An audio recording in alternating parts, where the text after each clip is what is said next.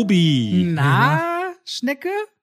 Ah, na du, wie geht's dir? Heute na, ist mein, ich habe schon gesagt, heute ist mein genervter Tag. Ich habe einmal im Monat keine Lust auf alles, aber wirklich alles. Da will ich kündigen und auswandern. Heute ist mein, was trifft heute einen Podcast-Tag? Ich geb's Oh zu. je.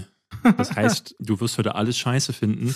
Ich weiß, dass du auf jeden Fall zwei, drei Filme heute nicht gut finden wirst. Ey, ja, Äh, das, das kommt noch oben drauf. ich habe gestern Abend habe ich diesen Kevin allein zu Haus, dieses Remake nachgeholt und habe dann aber an eure Stories denken müssen. Deine Frau ist ja Riesenfan des Originals Ja, ne? ja, und sah, wie ihr Gesicht in sich zusammenfiel.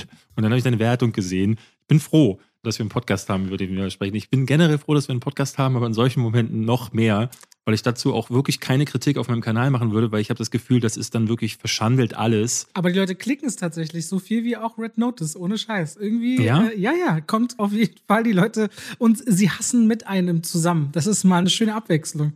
Äh, aber dazu kann ich ja später mehr sagen.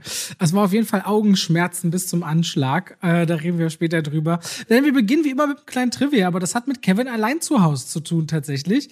Weil du kennst doch diese Sequenz, die Macaulay Culkin, also Kevin immer einspielt, wenn er die feuchten Banditen vertreiben will mit diesem, ich gebe dir jetzt zehn Sekunden Zeit, um mir mein Geld zu geben. Und dann zählt er doch irgendwie runter aus dieser Film-in-Film-Sequenz und dann Ja, äh, hörst du- Angels irgendwie, ich hörst weiß du- gar nicht, wie du die Schüsse und sagst so, den Rest kannst du behalten, du Drecksack. Irgendwie sowas ist das ja, Ja. im Original. Und das ist Angels with Filthy Souls. Hast du den Film jemals gesehen? Nee. Warum nicht? Ehrlich gesagt gucke ich ganz wenig von solchen ähm, Schwarz-Weiß-Klassikern. Okay.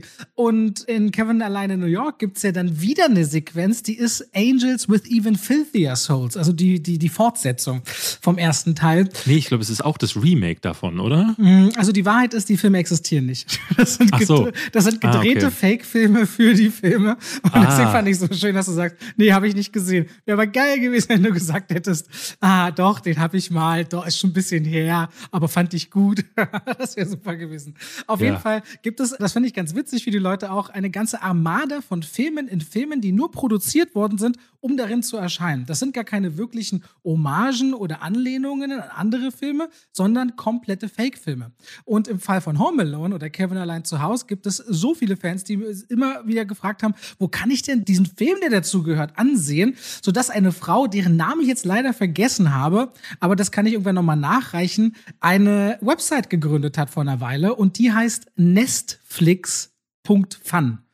Wenn Nestflix. Nestflix.fun. Wenn du auf nestflix.fun gehst, hat die so gut wie alle Filme in Filme dort gesammelt, die nicht wirklich existieren, mit Standbildern und Hintergrundgeschichte. Sie hat aber Probleme und traut sich nicht, die Videos auch komplett zu zeigen wegen der Rechtevergabe, will da keine Urheberrechtsprobleme bekommen.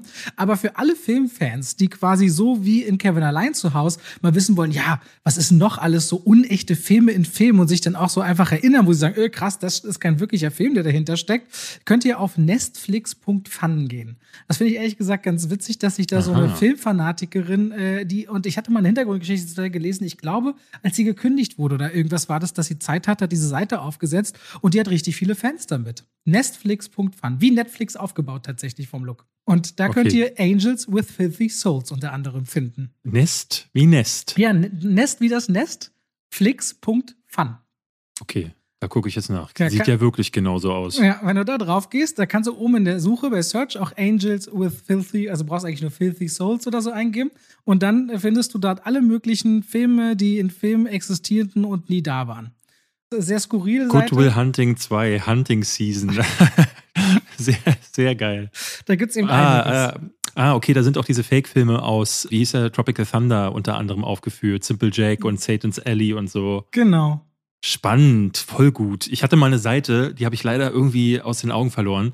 Da hat jemand, auch völlig irre, jeden Film, in dem jemand ein Videospiel spielt, in dem das irgendwie zu sehen ist Ja. oder in dem Szenen, wo, in, wo der Hitman in Hitman 1 durch einen Raum läuft und dann spielen dann zwei und dann, das hast du ja oft so, dass so bei Verfolgungsjagden kommen die so in einen Raum, zwei zocken und sie rennen weiter. Selbst solche Szenen hat der da äh, aufgeführt und oh, ich muss mal herausfinden, vielleicht wisst ihr, wie die heißen, äh, gerne dann uns schreiben. Ähm, wenn ich es finde, dann äh, sage ich es euch beim nächsten Mal, weil das ist auch super, sich da durchzuklicken. Und damit habe ich den sagen. Preis des Trivias des Monats gewonnen, vielleicht. Hast du auf jeden Fall, wirklich gut. Und damit herzlich willkommen zu zwei wie Pech und Schwafel. Ich mach's nicht. Ich habe die verwechselten Dickel davon. Ah, Schade. Hallo Robert. Hallo. Du, ähm, heute haben wir. David, warte, Film. ganz kurz. Mhm. Wir wechseln erstmal schnell rein in die Werbung. Damit gehen wir auch schon wieder raus aus der Werbung hinein zu David. Endlich kannst du deine Frage fragen oder was du gerade machen wolltest. Ich wollte einfach nur erzählen, ähm, dass wir heute so ein paar Filme haben, die wirklich äh, Red Noticed auf YouTube bei mir total durch die Decke gegangen. Ich hatte vorher noch überlegt, mache ich dazu überhaupt eine Kritik? Und dann, äh, also diese Streaming-Dinger, vor allen Dingen, wenn sie schlecht sind. Ich habe das Gefühl, dass Leute wirklich so ein inneres Bedürfnis haben, sich bestätigen zu lassen, aber auch mitzuteilen. Also, dass die dann wirklich, ich habe dann auch bei Twitter mal geguckt, Netflix.de hat dann irgendwie gepostet, ja, Bilder aus äh, Red Notice, ähm, äh, hier voll gut und dann schrieben die Leute drunter, nee, zum Kotzen, bloß, äh, macht bloß keine Fortsetzung. Also, das fand ich sehr interessant und trotzdem haben wir so viel Feedback bekommen wie lange nicht mehr, was auch wirklich zum Teil in echt interessante Regionen ging oder schlimme Regionen. Da kommen wir später nochmal drauf zu sprechen. Ja, das war auf jeden Fall speziell. Und dann äh, werden wir über das Thema generell reden. Streaming, Streaming-Publikum, Erwartungshaltung, um allem, was dazugehört. Wir wollen natürlich auch über Kevin allein zu Hause, diese Fortsetzung reden. Das muss ich unbedingt machen, weil es wirklich das Schlimmste ist, was ich in einer Weile gesehen habe. Und wir haben uns beide auch noch zwei verschiedene Animationsfilme angeschaut, äh, die wir kurz auch noch erwähnen wollen für den Familienteil unserer Zuhörenden. Und ich habe mir noch die neue Oliver Stone-Doku angeschaut, die Donnerstag rauskommt. JFK Revisited. Ich habe mein Versprechen wahrgemacht. Ich war in krass Klassenfahrt tatsächlich. Einer von ähm, gefühlt, äh, also ich weiß gar nicht, also ich saß allein im Kino, aber das kann ich ja gleich erzählen. Womit wollen wir denn anfangen, wenn wir schon jetzt beim Thema sind? Wollen wir direkt hier mit deinem, ich habe gerade gesehen, 130.000 Klicks auf die Kritik, David, bei Red Notice? Mhm. Du hast dann, Irre. das ist wahrscheinlich ein, weil ich merke das immer so auch, wo die Unterschiede sind. Ich glaube, ich habe äh, im Gegensatz zu dir, du hast noch sehr viel mehr Männer, glaube ich, als als äh, Zuschauer als ich. Das definitiv. Das merkt man ja. so im Action-Bereich. Das geht bei dir noch mal ganz äh, viel steiler als jetzt bei mir ab. Ja, lass uns doch einfach gleich mal über Red Notice sprechen, würde ich sagen, wenn du kein Problem damit hast. Aber ich vermute, das wirst du nicht haben. Habe ich nicht. 200 Millionen Euro, nee, Dollar. Der teuerste Netflix-Film aller Zeiten sollte er erst rauskommen unter Universal Pictures ins Kino. Den haben sie dann vertickt äh, im Zuge der Pandemie an Netflix und die haben das Star-Aufgebot schlechthin geholt. Dwayne Johnson, Ryan Reynolds, Gail Gadot und der eine ist ein FBI-Agent, jagt eine Meisterdiebin, unterstützt von einem Kunstdieb rund um den Erdball und damit ist es äh, High-Concept-mäßig, top-notch, also ein einfach zu erklärender Film mit Starbesetzung, der komplett auf Marketing ausgelegt ist und ansonsten nichts zu bieten hat. Wirklich gar nichts. Also Wahnsinn. ja, wirklich gar nicht. Ich schaute diesen Film äh, und äh, das ist äh, nee, mach du mal. Ich glaube, du bist jetzt, du hast viel mehr, wenn allein schon wenn ich Rothen Marthrish Thurber sage, gehst du ja immer total schon drauf ab auf Skyscraper und Co. Naja, das Ding ist, ähm, dieses ganze System um Dwayne Johnson herum. Ähm, wir haben hier schon mehrfach drüber gesprochen, aber du weißt, ich hasse das wie die Pest. Ich mag ihn nicht, ich mag seine Attitüde nicht und ich mag dieses ganze Ding um ihn herum nicht. Diese Seven Bucks Productions hast du nicht gesehen. Und weil aber auch alles auf Kumpelei basiert und auf ganz simplen und irgendwie auch so ein bisschen ekligen Berechnungen. Ne? Also äh, da stellen die sich in so einen Meetingraum, sagen, okay, hier ist mein Buddy, Rawson Marshall Thurber. Der lässt mich ganz gut aussehen. Äh, Ich möchte, dass der 10 Millionen Dollar bekommt für diesen Film. Dann nehmen wir die zwei hottesten Leute, die mir einfallen, nämlich Gal Gadot, die einfach gut funktioniert in irgendwelchen Kick-Ass-Rollen gerade, weil wen gibt's da sonst gerade, muss man der Ehrlichkeit halber sagen. Und Ryan Reynolds, gut, vielleicht nicht unbedingt die erste Wahl, aber so im Comedy-Segment, ne, für das, was er gebucht wird, da macht er seinen Job, äh, ehrlich gesagt, ganz gut. Und so ist dieser Film entstanden. Dann hat irgendjemand mal irgendeinen Heist-Film gesehen oder irgendwas mit Gangstern, vielleicht am, wirklich noch am ehesten Hudson Hawk oder so, hat dann gedacht, ja, aber weißt du noch, Jumanji, es muss am ehesten auch noch ein bisschen so eine Abenteuerkomponente haben und am Ende müssen alle im Dschungel landen. Und das ist wirklich, als hätte eine KI, ja, die man gefüttert hat, so mit äh, random Notes wie Ryan Reynolds macht einen Gag. Dann ist Dwayne Johnson der coolste. Dann tritt Gal Gadot in irgendwelche Ärsche. Und die hat dann wirklich ganz random etwas zusammengesetzt. So funktioniert Red Notice, hat 200 Millionen US-Dollar gekostet. Und gerade bei solchen Filmen denke ich mir dann am ehesten, 200 Millionen Dollar, was man damit hätte machen können. Ne? Also was da an Hunger auf dieser Welt oder an Leid irgendwie oder was da an, an Forschungsgeldern für vielleicht noch mehr Corona-Sachen irgendwie hätte drauf gehen können. Aber nein, diese Scheiße wird Dwayne Johnson dafür in den Rachen geschoben, damit er dieselbe Nummer wie eh und je abfeiert und andere Leute damit auch noch mit reinzieht. Ne? Also bei, in meiner Kritik habe ich gesagt, Ryan Reynolds kann, wenn man ihn lässt, auch mal in ganz anderen Rollen brillieren, so wie in Buried oder in Live.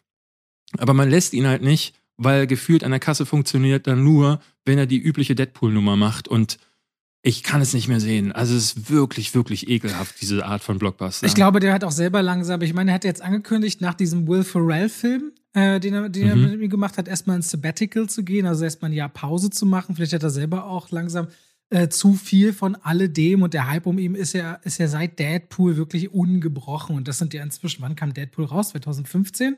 Irgendwie sowas. Ja. Das sind jetzt schon einige Jahre, die der und er hat ja auch vor kurzem über seine Angststörung und alles gesprochen. Ich denke eigentlich, dass ich glaube, der hat einfach, der hat richtig was auf dem Kasten und man man zwingt ihn aber immer wieder da hinein, weil wenn sich damit so viel Geld verdienen lässt. Das Problem ist einfach bei Red Notice, der Film ist so einfach erklärt, wie er insgesamt ist und dann ist er wirklich völlig vollgepackt mit so einer glänzenden Verpackung, in der einfach nichts drin ist.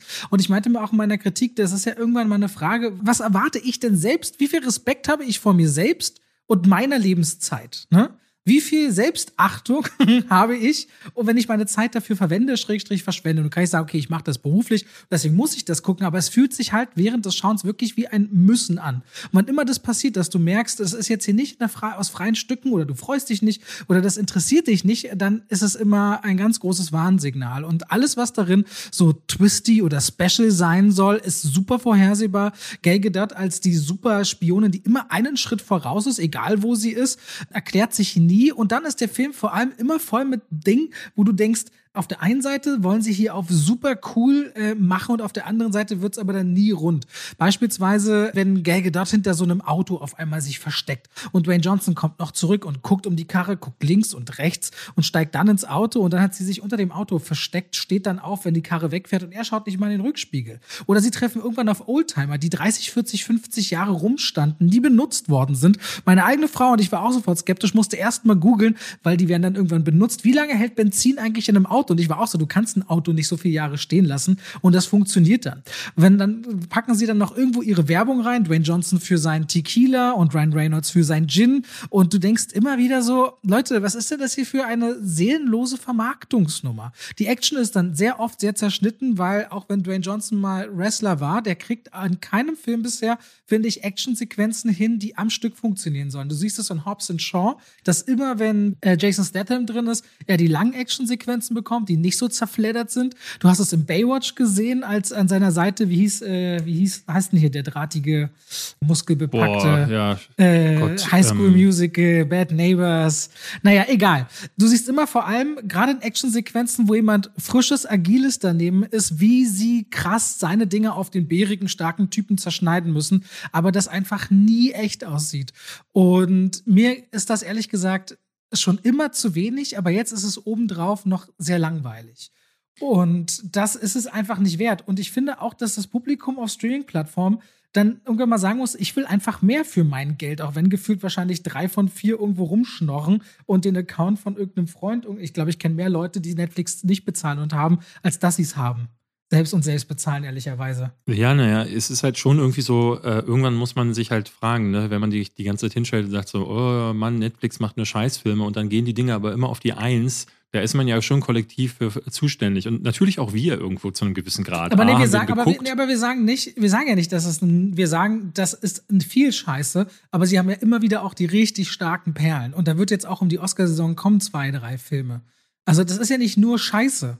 Aber Netflix kann es halt einfach mit auf der Startseite sein, der Werbung so hoch skalieren, dass die halt der Masse etwas bieten, wo selbst in dem Genre Action und meinetwegen High Concept sie trotzdem bereit sind, so einen kleinsten gemeinsamen Nenner zu bedienen, wo ich einfach Sorge habe, dass die Leute irgendwann glauben, das wäre Filmkunst, das wären gute Actionfilme. Und so ist es einfach nicht. Entschuldige, ich habe dich unterbrochen. Naja, ich meine, äh, du hast jetzt ein paar Sachen zusammengesammelt, die, das ist ja dann schon wirklich Nitpicking, wenn man sich hinsetzt und sagt so, ja, und in der Szene war das dann unrealistisch und da müssen wir uns gar nicht drüber unterhalten. Also Gal Gadot, muss man mal klar sagen, weil du sagst, die, äh, die erklärt sich nicht. dass die 20 Millionen für ihre Rolle bekommen hat. Also äh, dieses ganze Ding schon wieder. Äh, Dwayne Johnson hat sich hinterher hingestellt und hat gesagt, naja, die beiden Männer, die hätten 20 Millionen bekommen und die Frau aber nicht. Und dann bin ich hin und habe gesagt, gebt der mal auch 20 Millionen, weil wir wollen was für die Industrie tun. Und e-, ehrlich gesagt, also erstmal ist das schon wieder mal richtig, das ist wieder Mr. Seven Bucks, kotzt mich einfach an mit, sein, mit seinem, ne, diese Art und Weise, sich selbst zu wobei darzustellen. Das aber, wobei das grundsätzlich es ist ja nun auch nicht falsch, mal zu sagen, als jemand mit Einfluss, äh, ich sag jetzt hier, die, der weibliche Part soll genauso viel kriegen. Aber, ja, aber das kann er ja machen. Genau, aber Art dafür muss er nicht in die, an die Medien gehen. Dafür muss er ja, doch genau, nicht ich sich wieder... ich will auch nur sagen, du verurteilst die Art und Weise, nicht die Sache an sich. ja, aber, aber die Sache an sich würde ich trotzdem auch kritisieren, denn wenn man sich anguckt, wie viel Screentime Gal Gadot im Vergleich zu den anderen beiden hat, dann hat sie echt einen guten Deal gemacht in dem Fall, weil die kommt quasi gar nicht drin vor.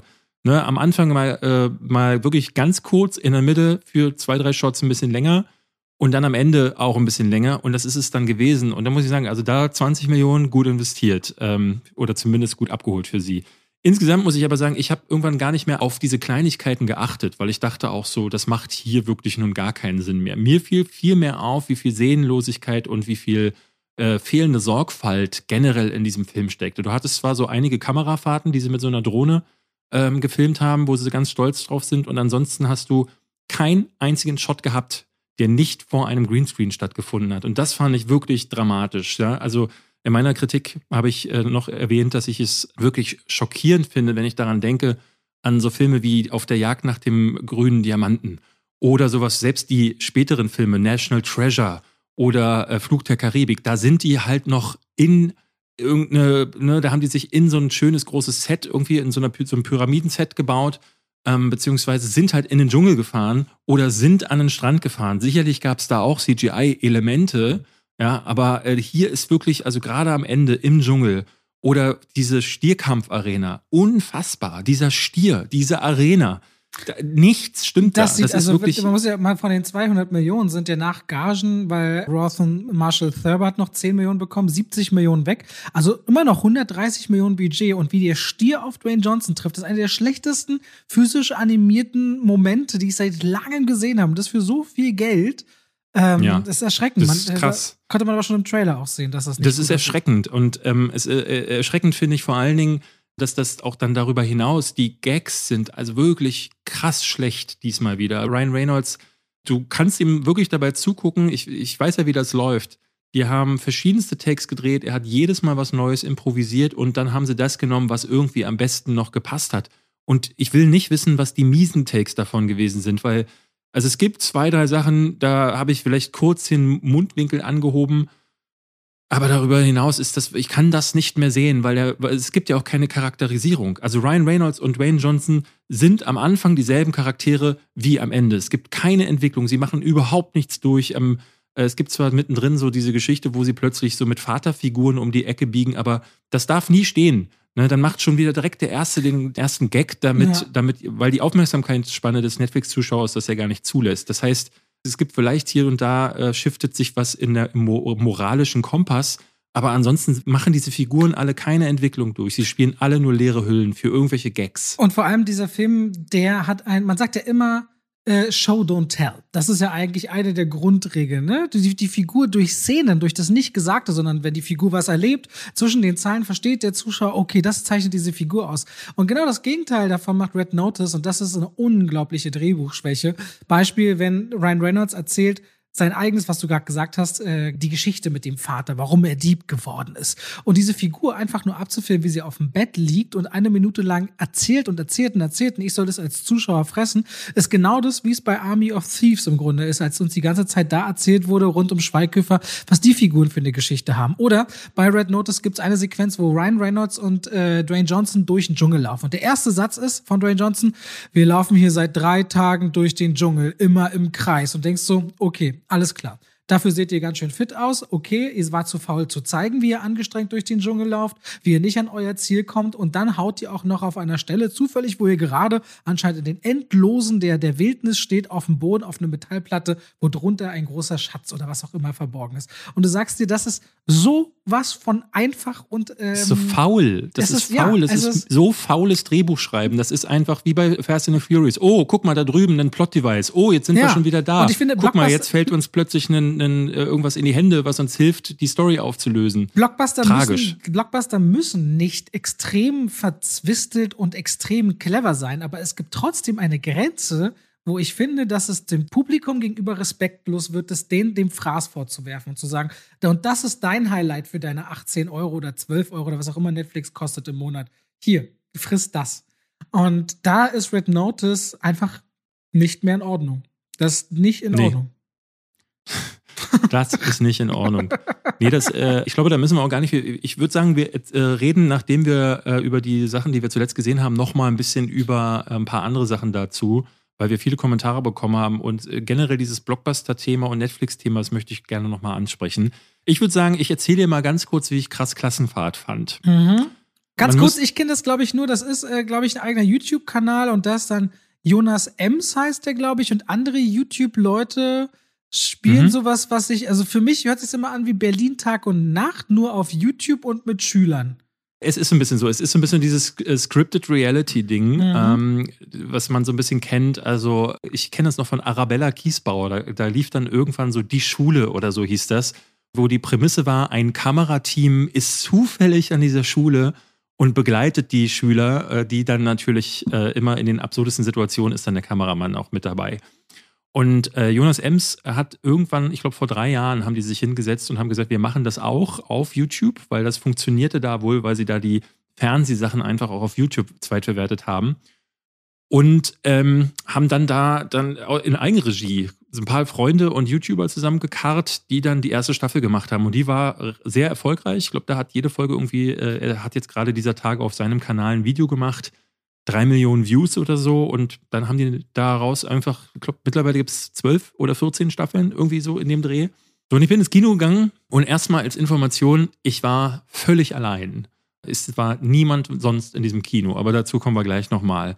Ähm, und ich bin natürlich mit so dieser typischen, wir haben es in den letzten Wochen ja schon, hatte ich es ja immer wieder anklingen lassen, ich bin natürlich mit, dieser, mit diesem Zynismus da rein, auch mit dieser Erwartungshaltung, okay, das wird Quatsch. Ne? Das wird Kartoffelsalat 2.0 und das ist es aber nicht. Ich war dann tatsächlich überrascht, dass es äh, gar nicht mal so unkompetent gemacht ist, weil die haben zumindest nicht den Fehler gemacht, dass sie sich auch noch gedacht haben, okay, wir machen das auch nochmal selbst, weil sie sich im Kino halt einfach wirklich nochmal in ein anderes Haifischbecken begeben und da auch messen lassen müssen an anderen Kinofilmen so ganz habe ich den Schritt nicht, nicht verstanden, muss ich ganz ehrlich sagen, weil ähm, die Zuschauer von, die auf YouTube das gucken, die wenigen, die noch geblieben sind, äh, die werden YouTube nicht verlassen. Das hat man schon mehr als genug gesehen und die, die es nicht kennen, die gehen halt nicht ins Kino. Und das erklärt dann für mich auch, warum das Kino wirklich völlig leer war ich habe äh, Zahlen vom Wochenende gehört, das Ding soll nicht mal 8000 Zuschauer gemacht haben. Ist eine absolute Katastrophe wohl. Also ich habe jetzt 12,5 gesehen, aber 12 so, oder, so, oder, so oder so ist das nicht viel. Ne? Das ist schlimm. Das ist richtig schlimm. Vor allen Dingen, wenn man bedenkt, dass äh, Jonas Ems hat drei Millionen Abonnenten auf YouTube und die, der Kanal äh, Krass Klassenfahrt auch nochmal, glaube ich, eine Million oder irgendwie sowas.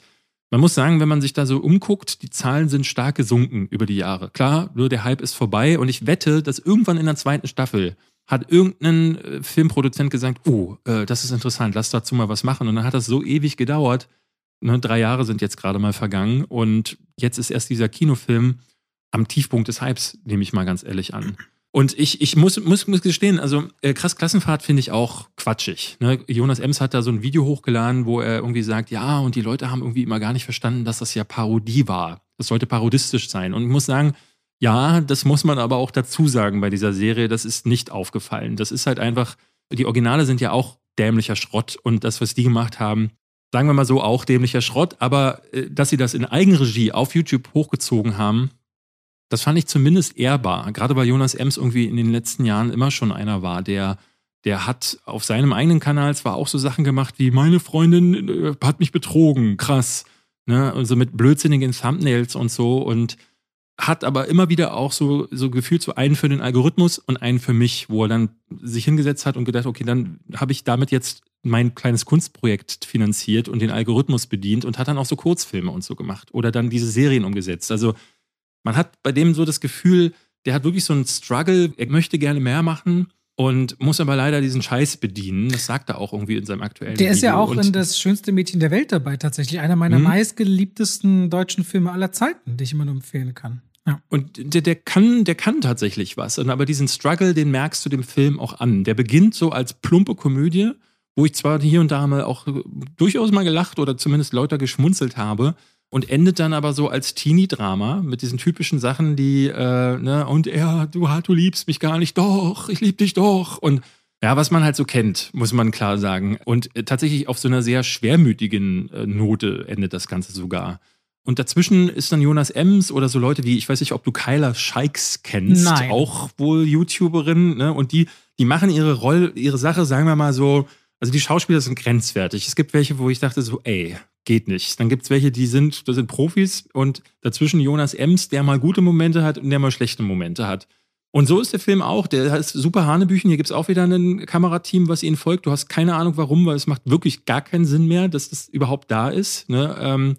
Es gibt dann plötzlich so Momente, da haben sie dann plötzlich ein Boot und dann ist hier plötzlich wieder ein, ein also erstmal die Story generell ist, die sind auf Klassenfahrt und er will unbedingt Rapper werden und einer seiner Lieblingsrapper ist plötzlich auch da, wo sie hingefahren sind mit der Klasse.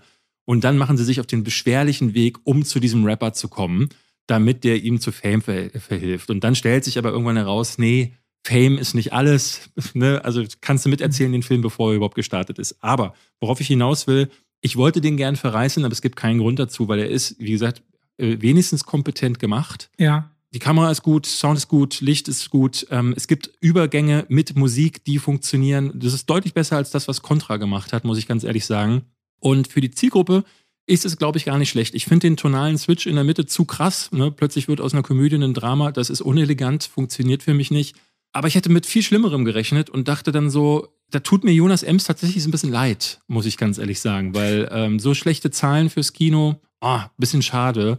Aber irgendwie hätte man es auch sich ist, denken es können. ist, wie es ist. Kino ist, glaube ich, auch ein anderer Anspruch und andere, andere Leute als äh, schon Streaming-Plattformen und das ist nochmal ein anderer Anspruch als dann YouTube. Also kann durchaus Ja.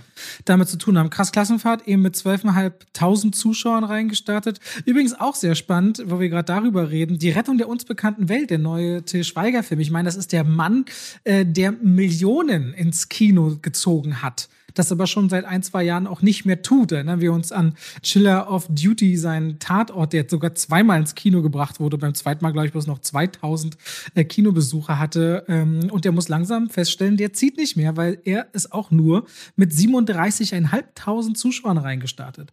Till Schweiger, der hat sonst immer sechsstellige Zahlen äh, beim Start geliefert.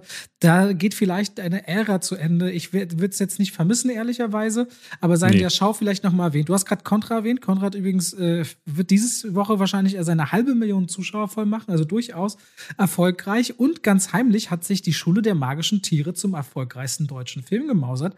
Der ist jetzt ungefähr schon bei 1,3 Millionen Zuschauer.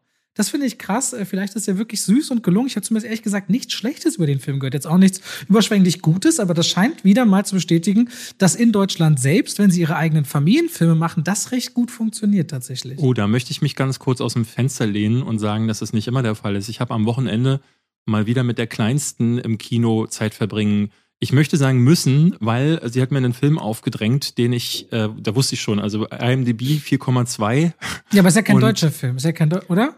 Doch, dieser Happy Family 2. Ist ein deutscher jetzt- Animationsfilm? äh, Monster Family oder Happy Family ist von einem deutschen Team. Der heißt auch skurrilerweise in Übersee heißt der Monster Family, bei uns heißt der Happy Family, habe ich nicht ganz verstanden. Das Team ist deutsch dahinter. Es kann sein, dass es eine UK-Produktion ist, aber die Leute dahinter sind äh, fast durchweg deutsch.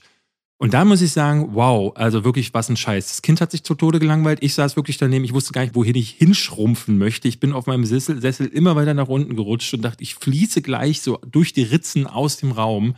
Das war einfach nur beschissen. Ähm, was ich ganz interessant fand, war, dass der 3D-Effekt der beste ist, den ich seit Jahren im Kino gesehen habe. Also das muss ich sagen. Also die, was sie sich da einfallen haben lassen und die Gestaltung und Umsetzung generell, äh, alles, was mit toten Objekten zu tun hat, ist brillant animiert. Aber die Figuren sind das hässlichste und die am schlechtesten animierten Figuren, die ich je gesehen habe. Das ist wirklich fantastisch, wie die, wie diese Schere da zwischen der Qualität auch ist. Ähm, und ansonsten ist es auch furchtbar. Und ähm, der war, glaube ich, beim ersten Teil schon, ist das kein großer Erfolg gewesen. Und jetzt, es gab jetzt trotzdem einen zweiten. Und da war es auch trotzdem, sechs Leute saßen im Kino, also auch da war es nicht wirklich voll. Okay, krass. 4,2 auf IMDb. Happy Family. Weil mhm. äh, parallel startet jetzt äh, diese Woche die Adams Family 2 als Animationsfilm in den Kinos.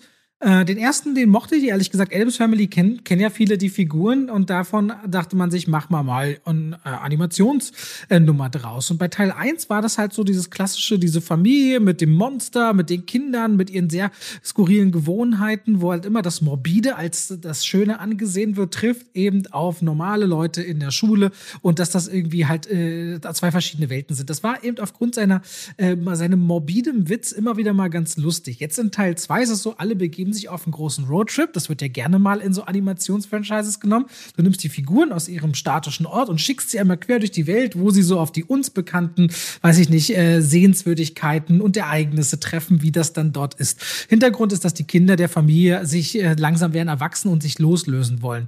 Adams Family 2 geht dann halt, weiß ich nicht, von Grand Canyon über und über und so ein bisschen die Suche nach Familie, Vater, Genetik und was könnte man äh, als großen nächsten Schritt machen, um sich als, als Tochter Wednesday zu lösen von denen. Das Problem ist leider, Adams Family 2 hat nicht mehr dieses skurril, morbide, witzige wie der erste Teil und setzt die ganze Zeit darauf, dass Anderssein lustig ist und hinterfragt dann so ein bisschen nach, wer ist Mama, wer ist Papa oder bin ich doch vielleicht hier in der falschen Familie? Da geht es um Verrat, Loslassen und immer so eine, ich will nicht sagen geheuchelte, aber unglaubwürdige Liebe, weil die sich einfach schwer tun, untereinander lieb zu haben, weil das eben alles tote Wesen sind, die in Särgen schlafen, äh, tut es sich umso schwieriger oder ist es umso schwieriger, das Motiv Familie und Zusammenhalt zu transportieren. Addams Family 2 ist dann einfach leider eine relativ erzwungene und lustlose Fortsetzung, die maximal okay ist, aber die 93 Minuten fühlen sich leider locker wie zwei Stunden an und der erste Teil war schon nicht eine Glanzleistung, aber den fand ich noch, sagen wir mal, amüsant.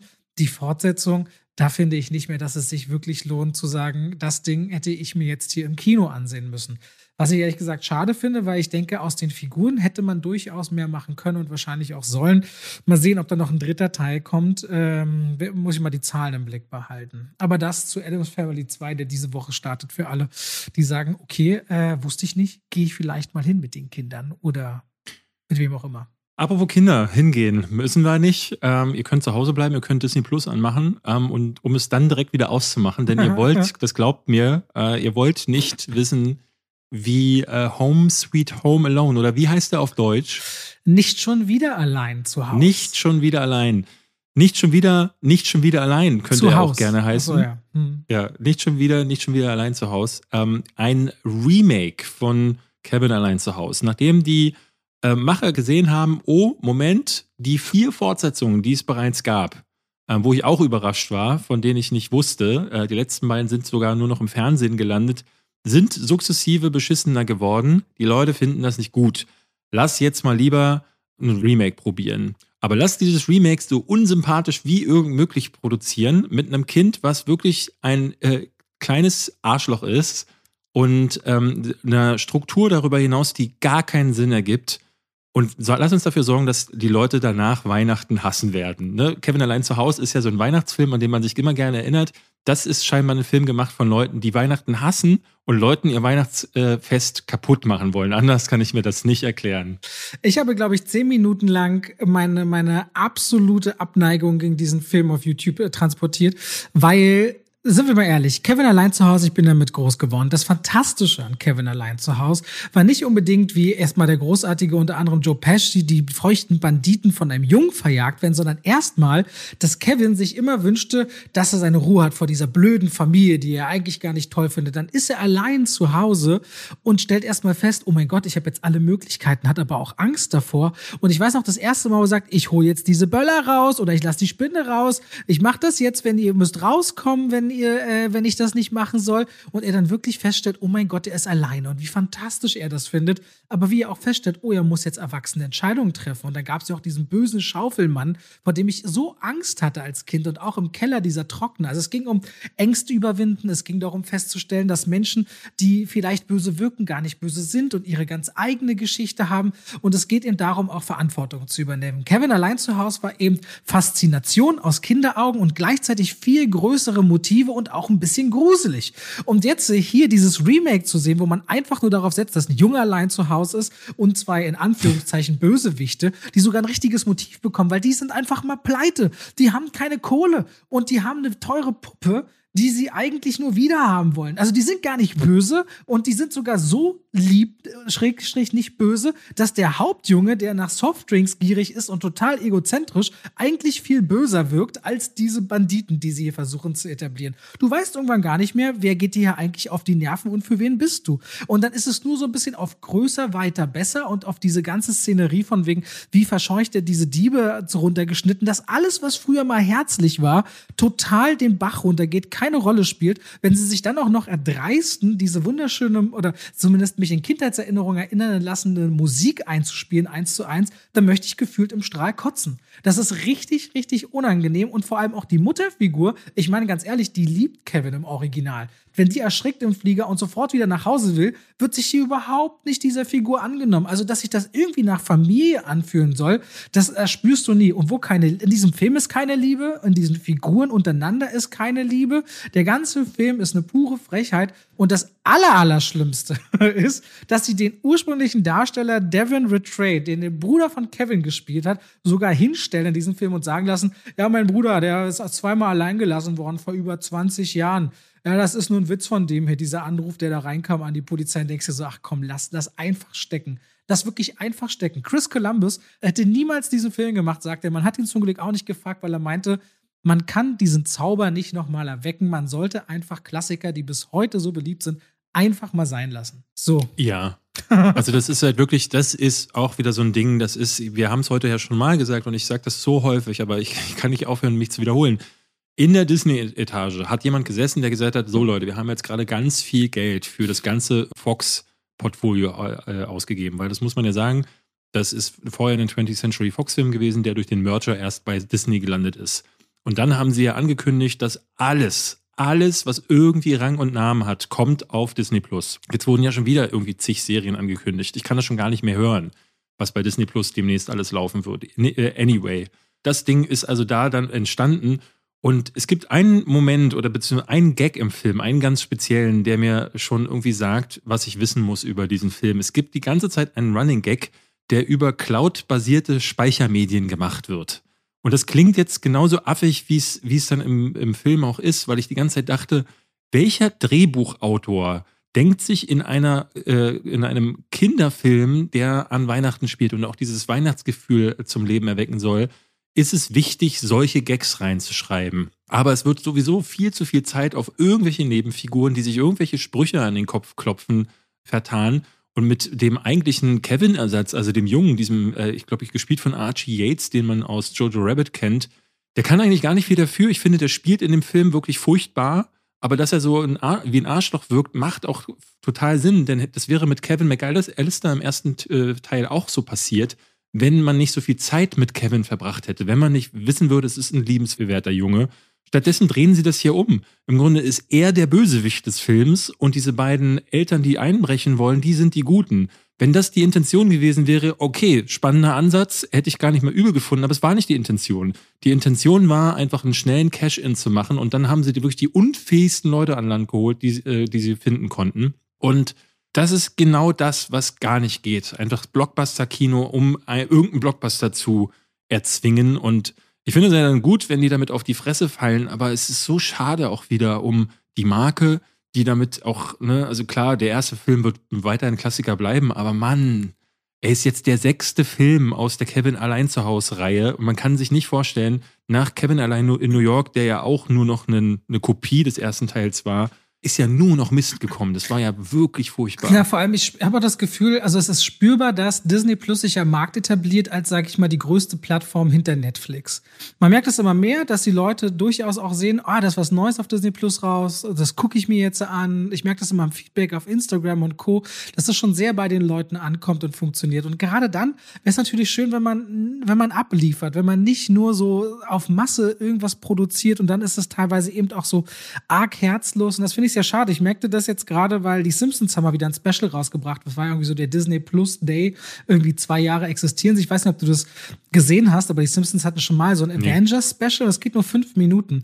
Und das ist in Most Taverne. Ist dann so Barney, äh, Goofy und, und Homer Team so ab als beste Freunde. Was dann so von Darth Vader und so alles Mögliche drin. Und dann stimmt äh, dieser eine Disney-Song an und wie in einem Musical singt sie über die Abogebühren von Disney Plus und dass jeder das haben kann und lieben kann, schon seit zwei Jahren und wie toll es ist. Und das war so weird, weil die Simpsons sich immer auch so bewahrt haben, hier und da auch zu treten in so bestimmte Richtungen. Und das war, das musst du dir mal angucken. Dieses fünf Minuten Simpsons zum Disney Plus Special, das fühlt sich so ähm, so nach Ausverkauf an. Das ist äußerst unangenehm, weil ich ja die Simpsons bis heute ehrlich gesagt sehr mag. Äh, sei an der Stelle mal erwähnt. Ja, auf jeden Fall Home Sweet Home Alone, nicht schon wieder allein zu Hause. Wenn ihr junge Familienmitglieder habt und meint, oh, Kevin allein zu Hause hat uns damals gefallen, jetzt zeigen wir denen, damit es neu aussieht, den mal als allererstes diesen Film, um den Zauber zu transportieren, den wir hatten, lasst es bleiben. Bitte bleibt beim Original. Hier werden sie euch später fragen, was für komische Kinder ihr gewesen sein müsst, das gemocht zu haben. Und sie haben recht mit dieser Frage. Aber da kommen wir vielleicht mal zu einem Thema ähm, mhm. darüber hinaus. Also jetzt mal weg Warte, davon. ich hätte noch eigentlich eine Doku, mache ich aber ganz kurz nur. Oliver Stone nach 30 Jahren JFK revisited. Er damals äh, sich mit dem Mord an John F. Kennedy beschäftigt mit Kevin Costner, der Hauptrolle in JFK Tatort Dallas. Und jetzt mit einer Doku räumt er neue Zeugenaussagen, Beweise, äh, Fakten, äh, Dokumente, die ans Tageslicht gekommen sind. Schaut ja nochmal drauf. Für alle, die sich dahingehend interessieren, man muss Oliver Stone auch nicht immer alles glauben. Der weiß, wie man Kino macht und auch ein paar Perspektiven einnimmt, aber auf jeden Fall nicht uninteressant gemacht. Ganz kurz, diese Minute musste ich mir gönnen. Und David, ich halte dich noch mehr ab, denn wir schalten nochmal in die Werbung und bedanken uns bei Coro Drogerie. Endlich mal die Coro Drogerie, ein treuer Partner unseres Podcasts, gefühlt von Anfang an und da sind wir auch dankbar drüber. Und ich habe ja jedes Mal so gefühlt eine Produktgeschichte dabei. Willst du meine heutige wissen? Ja. Denn ich habe zum ersten Mal Vogelfutter selber gemacht. Vogelfutter? Ich dachte, das ist einfach, da schmeißt man auf den Boden ein paar Körner und dann hat man Vogelfutter selber nein, gemacht. Nein, nein, ich habe jetzt ein Jahr lang im eigenen Garten recherchiert und gelernt. Es gibt zum Beispiel Bodenpicker wie Amseln, es gibt andere Vögel, die fressen nur in der Luft, wenn was hängt oder Spechte, die mögen wieder andere Dinge. Und gerade jetzt im Winter ist Fettfutter auch sehr wichtig, weil die müssen sich ein bisschen Fett anfressen. Und dann nimmt man sich einfach ein Glas, habe ich zum Beispiel Koro Einmachgläser, dann schmilzt man etwas Kokosöl, das schmilzt ja schon so bei 25, 30 Grad. Dazu noch ein bisschen Erdnussmus zum Beispiel auch von Koro. Und da gebe ich dann Vogelfutter rein. Und wenn das trocknet, hast du so einen Mix aus Futter und pflanzlichen Fetten und die Vögel stürzen sich drauf. Diese Gläser hänge ich dann quasi an die Bäume. Und die kannst du dann jederzeit selber machen und auffüllen. Und dann nehme ich dann quasi Kokosöl und Erdnussmus und Körner, die man auch da kriegen kann. Nüsse kannst du dort hacken oder auch größere reinmachen. Richtig gute Sache, auch mal dafür fernab, weil wir immer davon reden, was sind unsere Lieblings Produkte, auch für die Vögel, ein paar richtig clevere Sachen zum selber machen. Und dafür möchte ich dieses Mal der Koro Drogerie danken. Und generell geht, Leute, Großpackungen gibt es dort. Es landet nicht im Einzelhandel, sondern direkt bei euch. Es gibt eine durchgehende Preistransparenz und eine wirklich tolle Qualität. Also jedes Produkt, was ich von Koro probiere und wahnsinnig viel koche auch zu Hause, stellt sich immer raus bei den Ölen und Co. Es hat die mit, wenn nicht sogar immer beste Qualität. Vieles davon auch in Bio, schönes Design. Und wenn ihr bei Koro Drogerie bestellen wollt, könnt ihr das gerne machen und sogar noch den Code Schwafel 5, Schwafel als Wort, 5 als als Zahl verwenden und könnt nochmal 5% sparen zum eh schon günstigen Preis. So, damit sind wir fertig und gehen raus aus der Werbung zurück zu Davids Thema. Nee, unser Thema. Ich, unser Thema. Es ist unser Thema. Ich äh, dachte, wir reden mal über dieses ganze Thema, was das Blockbuster-Kino gerade irgendwie ist aber auch äh, so ein bisschen die Perspektive, die wir darauf gewinnen, weil wir ja Filmkritiken dazu machen. Mir ist es vor allen Dingen aufgefallen durch die Kommentare, die jetzt in den letzten Tagen bei gerade Red Notice auch kamen. Ne? Also wir hatten, äh, wir haben das ja immer, dass es Leute gibt, die sagen, oh, das sehe ich ganz anders. Ne? Aber bei Red Notice fiel mir auf, wie niedrig die Schwelle offenbar der Leute auch mittlerweile geworden ist, bei was sie auch akzeptieren als, als ne, was man ihnen auch unterjubeln kann. Weil ich äh, ganz häufig gelesen habe, dass Leute gesagt haben, ähm, ey, ich fand den ganz gut. Und da muss man immer sagen, ne, Geschmäcker sind verschieden, obwohl das wirklich es gibt Filme, da bin ich der Ansicht, da gibt es keinen Diskussionsspielraum. Also es gibt sicherlich so Sachen, das ist dann Geschmack und äh, dann mag der eine Action mal mehr und der andere Action weniger und der eine mag es lieber mit Faust kämpfen. Ne? Das, ist, das, ist, das ist eine Sache, darüber müssen wir nicht unterhalten. Aber wenn ein Film so viele Probleme hat wie Red Notice, die man, wo man überall mit dem Finger drauf zeigen kann, dann kann ich nicht verstehen, wieso Leute sich unterhalten fühlen. Ähm, wirklich dann nur, wenn die Schwelle einfach für das, was sie an Unterhaltung akzeptieren, besonders niedrig ist. Und was mir sehr häufig aufgefallen ist in den Kommentaren, dass Leute so Sätze geschrieben haben wie, hey, war doch ein prima Film, konnte ich prima meine Hausarbeit nebenbei machen. Oder hey, es war der perfekte Film, um nebenbei zu zocken. Also, Oder ich habe hier auch sehr gute Kritik, habe den Film während der Nachtschicht auf dem iPhone geschaut. ja, also klar, es gibt Filme, da, ne, also da, da macht es wahrscheinlich Sinn, sich das nebenbei ähm, so ein Ding anzugucken. Oder wenn du einen Film schon zehnmal gesehen hast und du hast ihn gerne nebenher laufen, weil du das Gefühl von dem Film magst, dann verstehe ich ja. auch. So. Ja.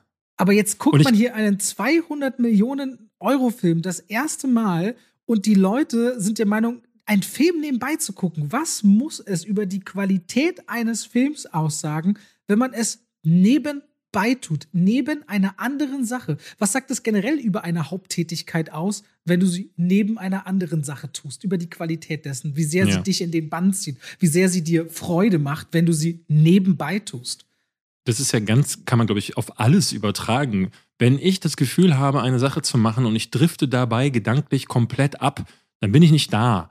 Und dann ist es entweder meine Schuld oder die Schuld der Sache, die ich gerade mache. Eins von beidem äh, kann gerade irgendwie äh, nicht dafür sorgen, dass das irgendwie zusammenkommt. Und ähm, ich verstehe dann nicht, wie man dann trotzdem hinterher sagt, jo, war, war ganz in Ordnung. Und äh, einer der meistgelesenen Kommentare, vor allen Dingen auch in deiner Kritik, war, aber wie konnte man denn was anderes erwarten?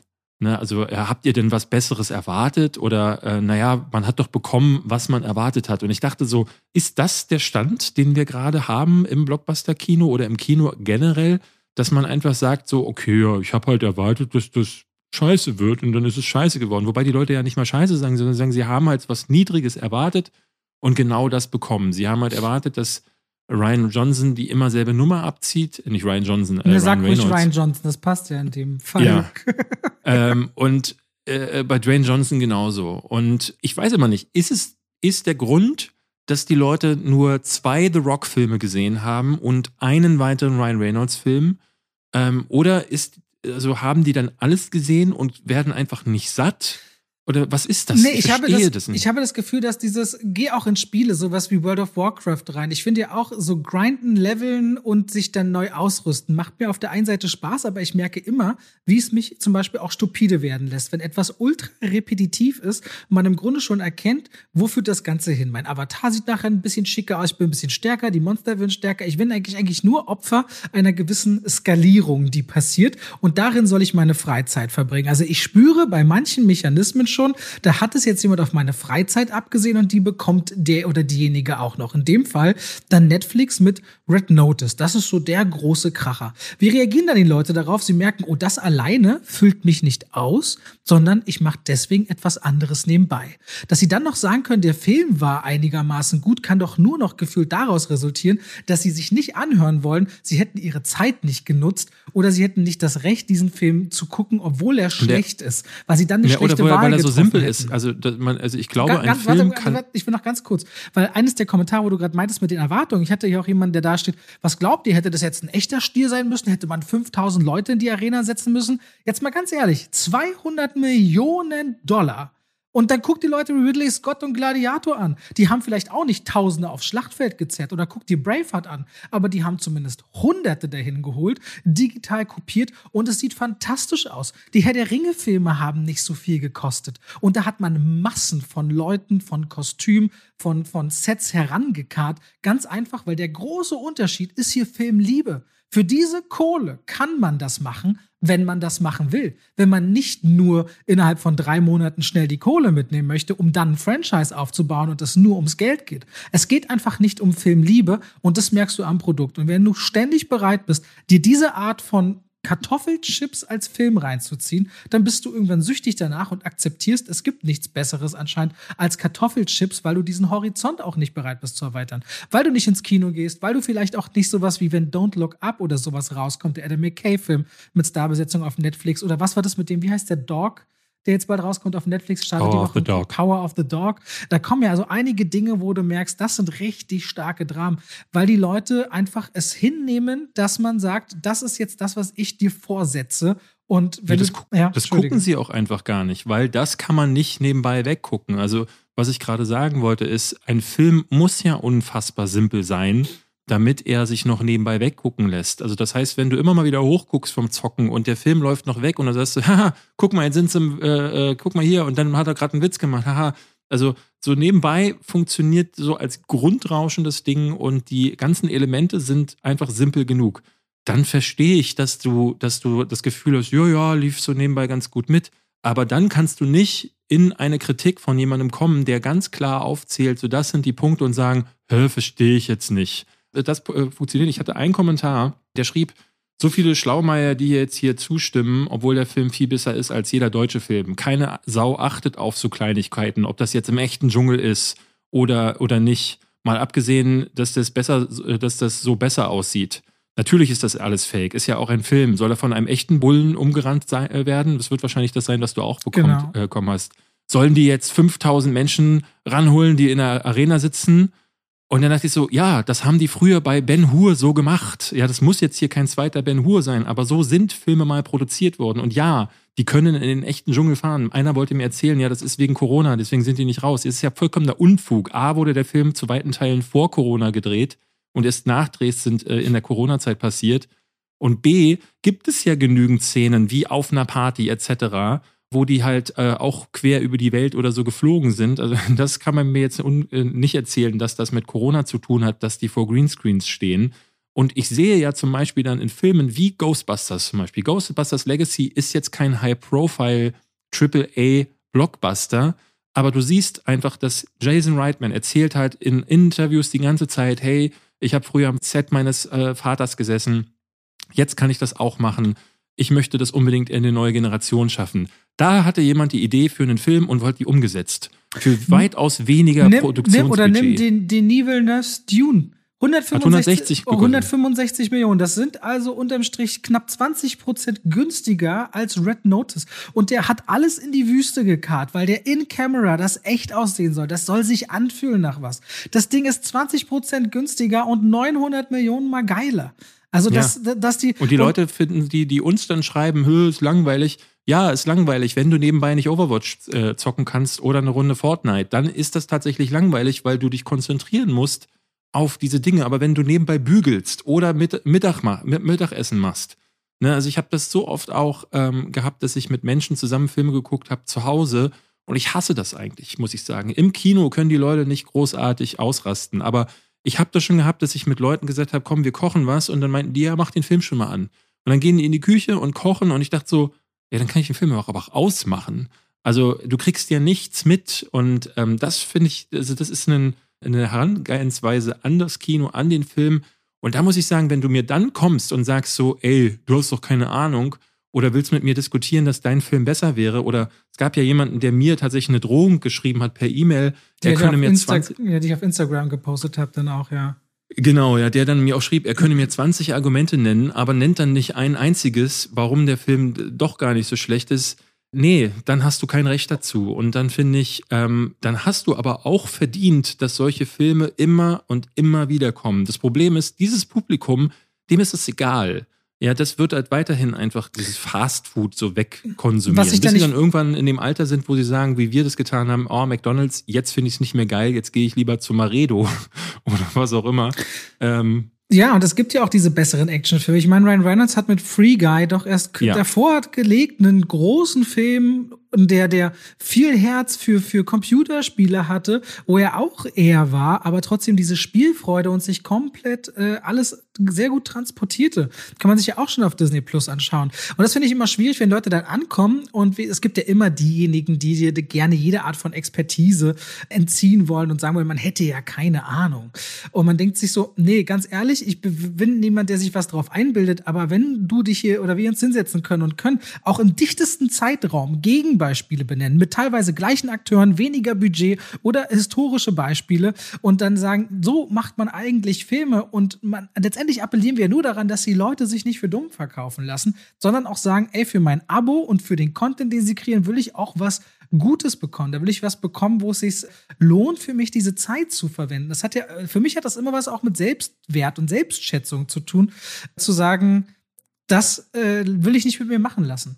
Und deswegen finde ich es auch ein bisschen schwierig, dass Netflix zumindest bis jetzt äh, Filme und Serien als gesehen zählt, wenn sie nur zwei Minuten angeklickt wurden. Weil ich würde echt gerne wissen, wie hoch ist die Durchschaurate von Red Notice. Ja. Im Vergleich also zum Beispiel zu Squid Game beispielsweise oder so. Genau. Fände ich, sehr spannend. Mir haben viele Leute geschrieben, ähm, dass sie das Ding abgebrochen haben, dass sie eingeschlafen sind, aber auch vor allen Dingen also das Echo ist tatsächlich, das muss man auch dazu sagen, es ist überwiegend eher so, dass uns beigepflichtet wird. Also da, ähm, das wirkt jetzt sicherlich so ein bisschen mehr, als wäre das der Großteil der Leute dann eher so, dass sie sagen so, nö, nee, sehe ich gar nicht so.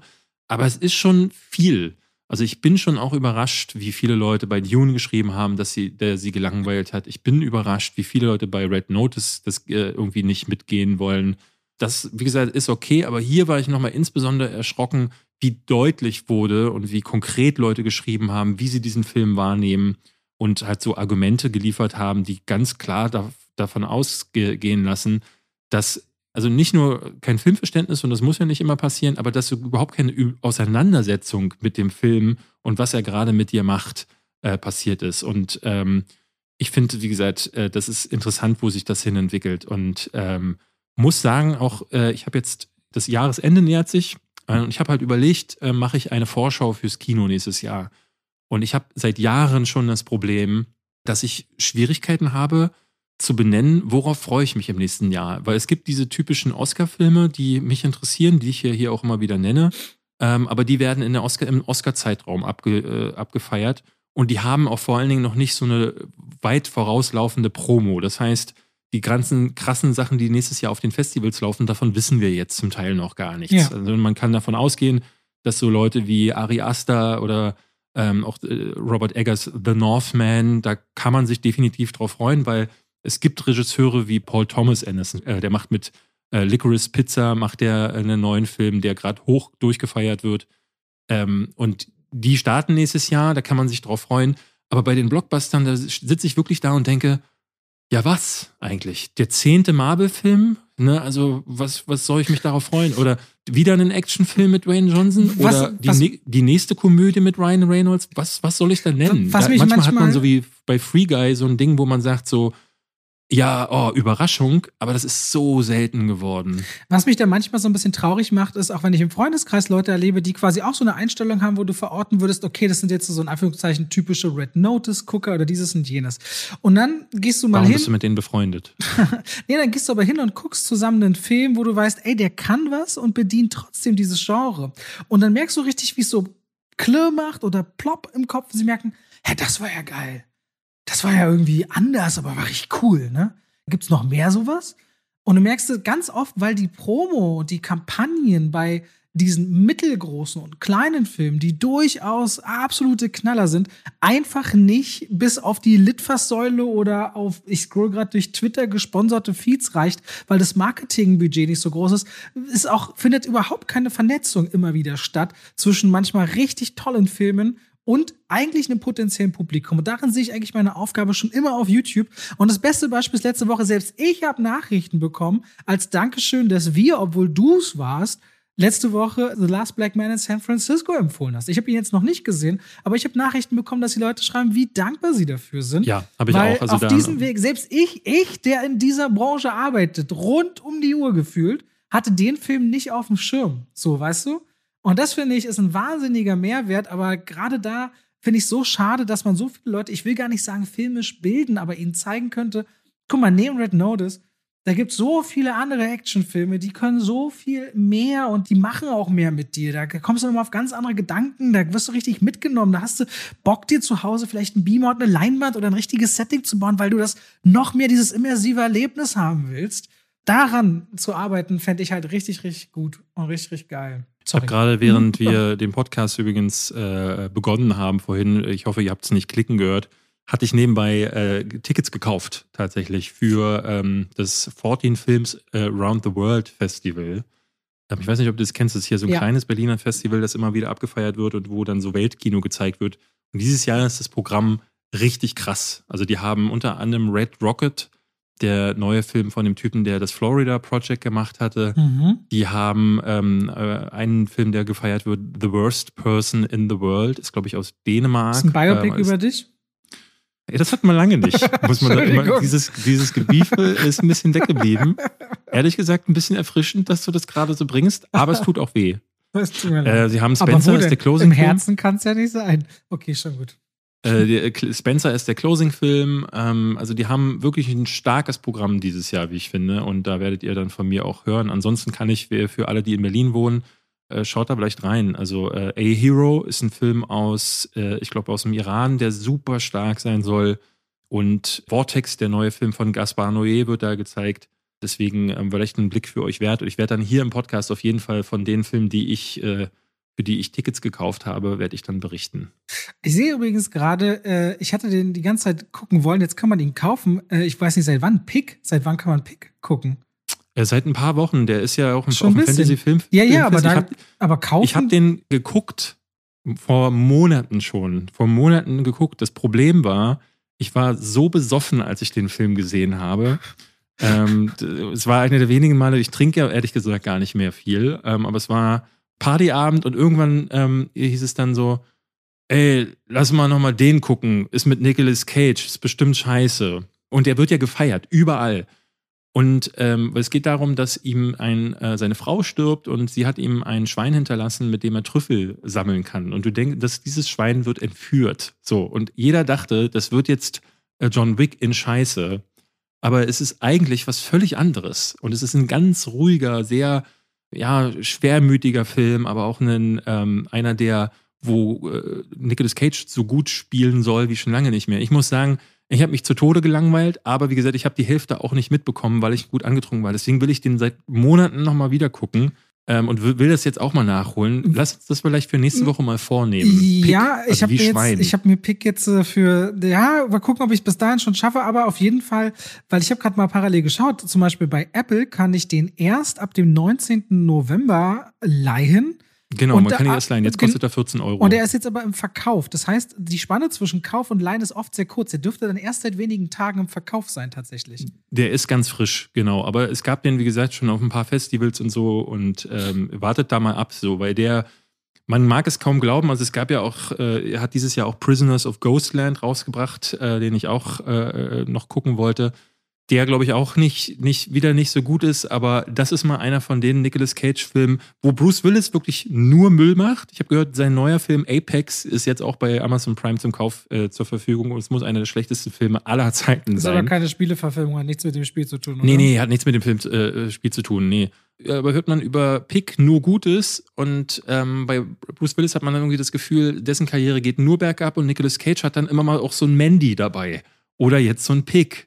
Und äh, ich glaube auch dieser, wie hieß er, wo er ähm, Army of One, wo er nach in den Irakkrieg fährt, um den alleine zu beenden, der soll auch nicht schlecht gewesen der sein. Ist, also der hat mal. Der ist ein B-Movie-Held geworden einfach. Der ist ein B-Movie-Held, ja. Es gibt Müll wie Willy's Wonderland, wo er dann halt einfach einen Film lang nicht spricht und das, der Rest einfach Murks ist. Hatten wir hier, glaube ich, drüber sogar gesprochen im Podcast. Aber es gibt auch äh, immer wieder so nette Sachen. Und lass uns mal Pick für eine der nächsten Wochen ähm, ja, vormerken. Das machen wir. Wir werden nächste Woche auch äh, wahrscheinlich über äh, Resident Evil Welcome to Raccoon City sprechen.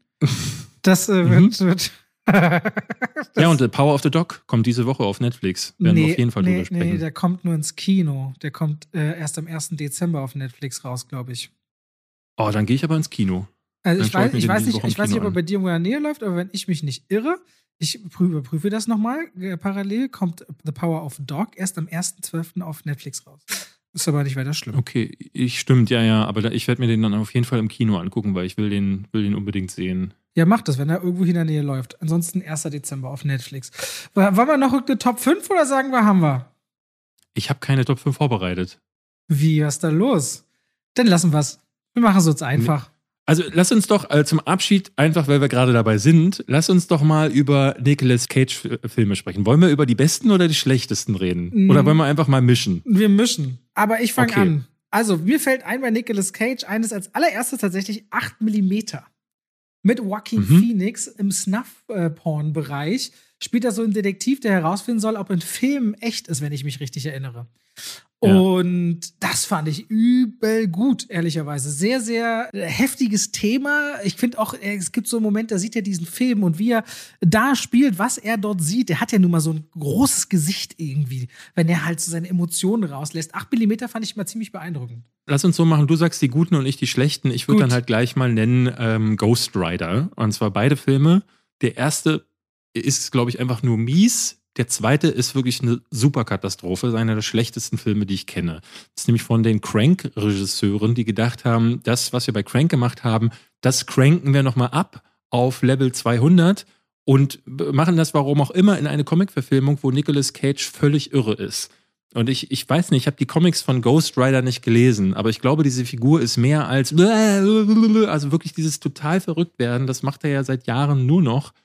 Und ähm, das steht dieser Figur nicht, deswegen ist Ghost Rider einfach nur schlimm. Weil ich dieses brennende Wesen auf dem, auf dem Motorrad immer cool fand. Klar, die Optik ist mega, aber alles, Ja, was sie daraus ja. gemacht haben, darüber hinaus, ist super scheu. scheu Ich liebe Lord of War, weil Ja. allein dieser Opener, wie Patronenhülsen produziert, während er sich sagt, einer von zehn Menschen ist bewaffnet. Da stellt sich doch nur die Frage, wie bewaffnet man die anderen neun? Mhm. Das ist Ganz großartiges me- mega. Intro. Er ist die Geschichte von einem Typen, der äh, Milliardär und als Waffenhändler wird und einfach weltweit agierend, auch nach Kriegen, altes Militärzeug aufkauft in Massen, Panzer, ganze Armeen verscherbelt auf dem globalen Level, Kriege auf der einen sowie auf der anderen Seite mitfinanziert und dabei stinkreich wird und sogar Behörden kaufen kann. Wie Ethan Hawke versucht, ihm auf die Schliche zu kommen, finde ich auch großartig in Lord of War. Ich ähm, möchte einwerfen äh, die Farbe aus dem All. Also er hat ja in den letzten Jahren so mehrere Filme gemacht, äh, die so ein bisschen erinnern an Mandy. Mandy war ja ein guter Film, muss man tatsächlich, oder mittelmäßiger zumindest für meinen Geschmack. Color Out of Space heißt am Original, ist eigentlich von H.P. Lovecraft eine Geschichte, die, äh, wenn man das Original gelesen hat, ähm, was ich tatsächlich getan habe, dann weiß man, es ist eine ganz stille Geschichte, die ihren Horror vor allen Dingen daraus speist, aus diesem schleichenden Gefühl, wahnsinnig zu werden und wie aber die Figuren irgendwie das gar nicht so richtig mitbekommen. So, jetzt setzt man Nicolas Cage in einen Film, der diese Prämisse eigentlich hat, dreht völlig ab, redet im englischen Original wie Donald Trump. Das muss man sich eigentlich mal anhören. Hört euch den Film, wenn ihr ihn irgendwie habt, im Original an. Da redet er tatsächlich wie Donald Trump. Die Tochter ritzt sich irgendwann satanische Symbole in den Kopf. Äh, Nicolas Cage äh, schießt auf Lamas mit einer Shotgun. Es ist völlig irre äh, und hat überhaupt nichts mit der Vorlage zu tun und will einfach nur irre sein, um des Irreseins Willens. Ein, also da habe ich mich wirklich wie immer gefragt, so, boah, was habe ich hier gerade wieder mit meiner Zeit gemacht? Man muss bei Nicolas Cage auch immer wissen, dass er so ähnlich wie Johnny Depp einen Hang immer sehr hatte zum Kohle ausgeben und dass er immer zu, es hieß, er sei chronisch pleite und deswegen ja auch anfing, so viele merkwürdige Rollen anzunehmen. Und er ist ja auch noch sehr gut verwandt, ne? Das war doch immer so ein Thema. Nicolas Cage ist eigentlich der Sohn, Onkel von, wie war das? Weißt du das, David, aus dem Kopf? Von Francis Ford Coppola. Francis Ford Coppola. Der ne? ist der ja, Neffe. Ja, ja, der Neffe. Äh, er, Oscar. Oscar hat er gekriegt für, wenn ich mich. Leaving Las Vegas. Leaving Las Vegas. Wollte, will sich totsaufen in Las Vegas und trifft auf eine Prostituierte und die beiden äh, für eine ganz äh, heftige, ungewöhnliche Liebesleidenschaft entsteht da. Ich lehne mich jetzt sehr weit aus dem Fenster, aber ich mag Face Off nicht. Mit John Travolta. Mhm. Äh, also, als- er hatte ja so seine, seine Action-Phase, wo er dann The John, Rock gemacht John, hat. John Woo ist das, ne? Nee, genau, John Woo. Ja. Dann hat er Con Air als nächstes gemacht. Der ist mein Favorit aus dieser Dreierliste, weil der richtig schön over the top und stussig ist. Gib mir meinen Hasen zurück. Super, super Satz. Ich mochte immer Stadt der Engel, ehrlicherweise. den mochtest du? Ja, Stadt der Engel Ich glaub, fand ich schön. Ich, ich glaube, den habe ich nie komplett gesehen. Ich weiß, wie er endet, ähm, aber bis dahin ist er mir, glaube ich, zu schmalzig gewesen. Was ist mit nee, nur noch 60 Sekunden? Konntest du den, äh, mochtest du den? habe ich nie gesehen. Es hat mich nicht interessiert. Ich mag Autofilme nicht. Okay. Ja, das, hat, das war mir äh, sehr egal, muss ich sagen. Ich mochte den Brian De Palma-Film noch, Spiel auf Zeit oder Snake Eyes. Den fand ich richtig gut. Also ich habe super viele Filme mit ihm tatsächlich gesehen. Aber es gibt so ein paar, die mit ihm gemocht werden, muss ich sagen, da gehe ich nicht ganz mit. Ich bin zum Beispiel auch von Arizona Junior, die, der ein sehr früher Film von den Coen-Brüdern. Den ähm, finden alle wahnsinnig lustig. Das, da, da, da tut sich bei mir nichts. Habe ich leider überhaupt nicht gut gefunden.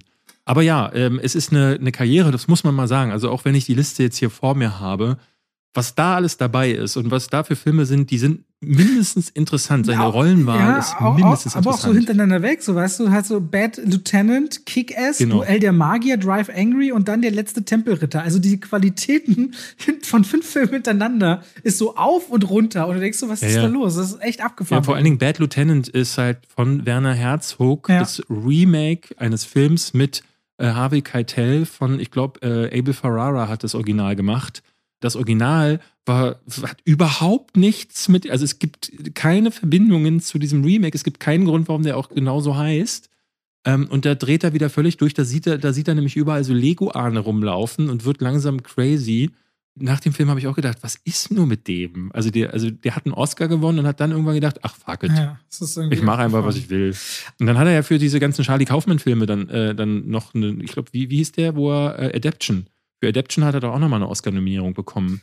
Das lange Leben des Nicolas Cage, der uns sicherlich auch noch lange erhalten bleiben wird mit seinen sehr abgefahrenen Filmen. Also Pick werden wir mal unter die Lupe nehmen demnächst. So.